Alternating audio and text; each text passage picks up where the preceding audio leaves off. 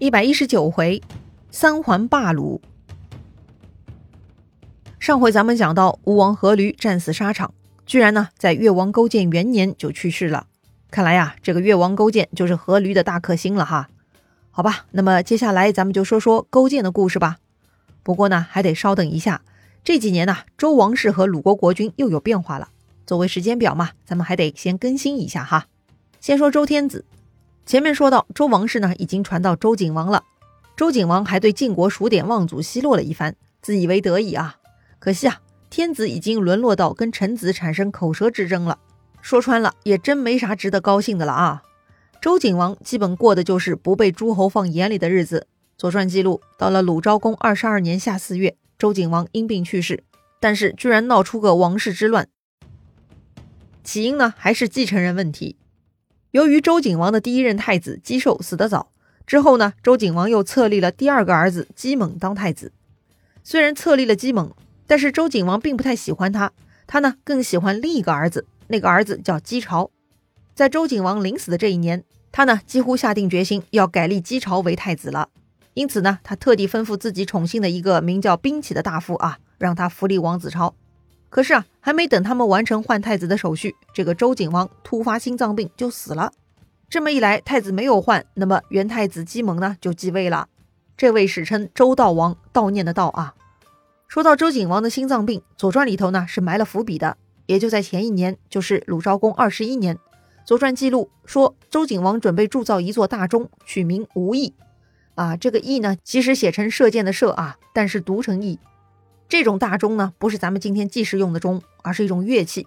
这个形状嘛，可以参考那些大型编钟的样子啊。对于周景王铸造无翼大钟，周朝的乐官林周鸠评价此物不详。他说呀：“天子大概会因为心病而死去。”他为啥这么说呢？林周鸠啊做了一通分析，概括而言呢，就说这个大钟声音粗犷不和谐，天子的内心那是受不住的，必然不得长久啊。好吧，被他说中了。周景王呢，果然就死于心脏受不了。当然了，《左传》这个版本是比较简约的，其他还有一些补充资料，说呀，当时劝阻周景王造钟的有好几个人。关键的原因呢，并不是音乐本身，还是在于劳民伤财。说到底，经济问题才是根本呐。说回王室之乱，因为周景王突然死亡，更换太子计划被迫终止。但是周景王准备册立王子朝这个决定已经足够刺激了。所以呢，王子朝已经自命不凡了。是啊，父王是主意自己的，只是因为意外而被打断。既然如此嘛，王子朝就要自己争取了。王子朝呢，纠集了很多在景王时代不得志的大臣，以及一些支持他的王室子孙，他们就发起叛乱，展开了夺权行动。支持王子朝的，除了景王的宠臣兵起，还有毛伯德、尹文公和少庄公这些畿内封国的国君。所谓畿内封国，前面也说过啊，就是在周天子辖区内的封国。说白了呀，他们就相当于首都各区的区长啊，只不过呢，他们拥有更高级的职称，跟其他直辖市或者省长平起平坐而已啊。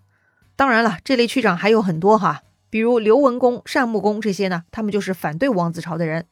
话说呀，刘文公啊，来自刘国，文刀刘。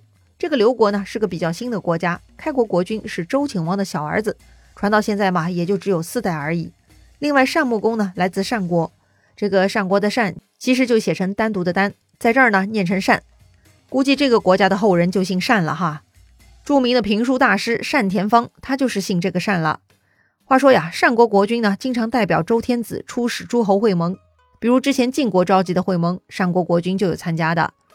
话说呀，刘文公跟单穆公啊，很早就跟那个兵器不对付，所以呢，在周景王死后的第二个月，也就是五月。他们呢就进攻兵器，先杀掉了他，这样呢就让王子朝损失了一条臂膀。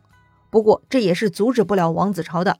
就在这一年的六月，王子朝奋起反抗，他呢带上军队赶跑了刘文公和单穆公，还一口气杀死了八个兄弟。哇塞，这个王子朝也够狠的啊！他不仅要从姬猛手里抢回王位，连其他兄弟都不放过，可见心狠手辣呀。这个刘文公和单穆公呢也不肯善罢甘休。他们呢再度组织并且集结了王军，试图再一次打回来，帮助周悼王。可惜啊，他们战败了，最终呢，周悼王被杀了。对于这事儿，春秋称周悼王为卒，而不是天子死亡该有的崩，就是因为周悼王没有被举办天子的葬礼。可怜呐！现在咱们知道他为啥叫周悼王了吧？虽然他大名叫姬猛，其实呢，他一点都不猛。要说呀，周天子这份工作已经是没有油水可捞了，居然王室子弟还要争抢，可见周朝气数未尽，还能苟延残喘一下了。话说王子朝，他杀掉了周悼王以及一众兄弟，接着呢，他就霸占了首都，自立为王了。通常嘛，胜者为王就是这样的啊。不过呢，王子朝并非牛气冲天，他这个王啊，诸侯是不承认的。对呀，这个时候诸侯比天子更牛啊，所以呢，得位不正的周天子那是得不到诸侯拥护的呀。与此同时呢，刘文公、单穆公他们呢，又扶立了周悼王姬猛的同母弟弟姬该，让他当新天子。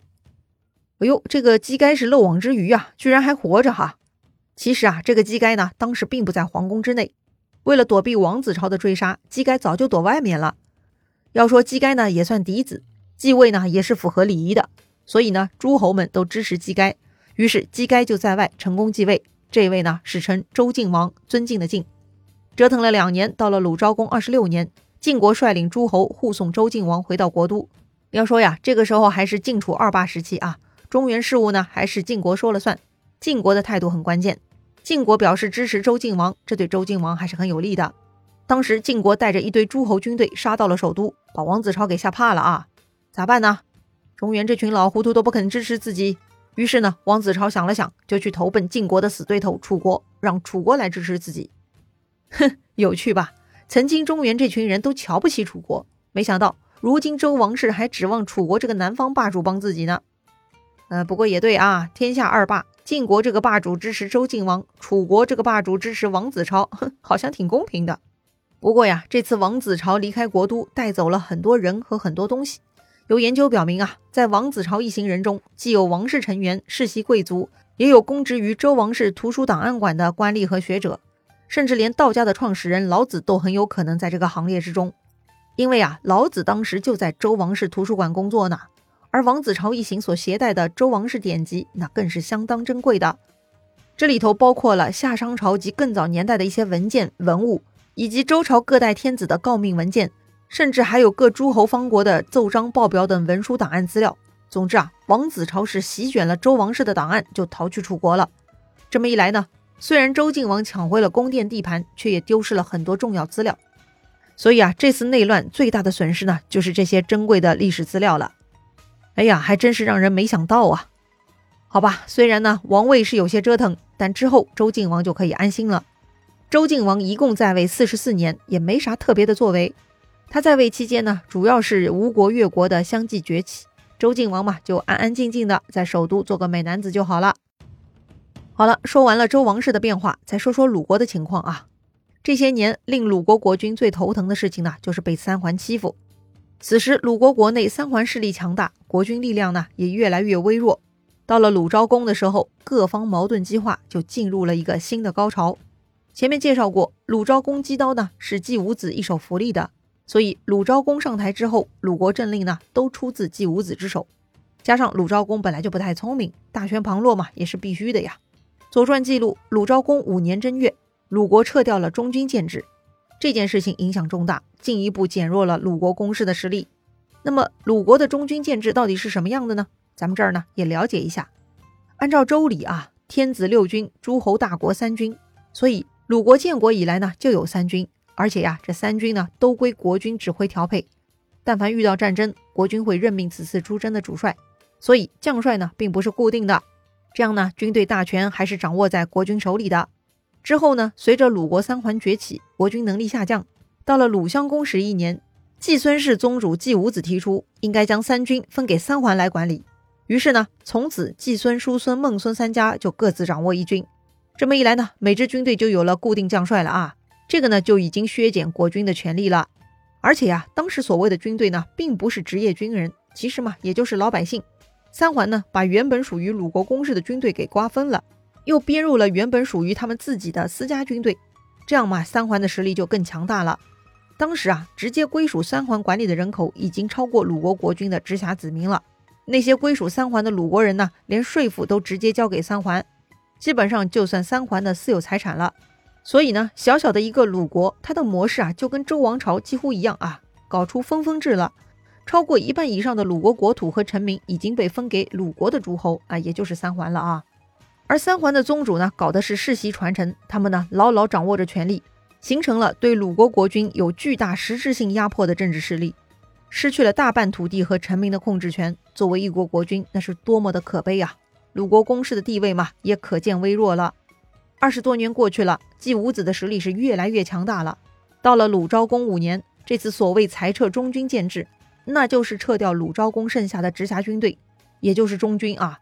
鲁国的中军呢，被分成四份，权势最大的季孙氏分到两份，另外孟孙氏、叔孙氏各得一份。这么一来，鲁国国君几乎就完全被架空了。但凡鲁国国君有点能耐，有点威严，也不至于被三桓欺负到这步田地。哎，也真不知道鲁昭公该如何去地下见他的老祖宗哦。鲁国都搞成这样了，还能苟延残喘多久呢？春秋的故事啊，还在继续，咱们呢下一回接着聊。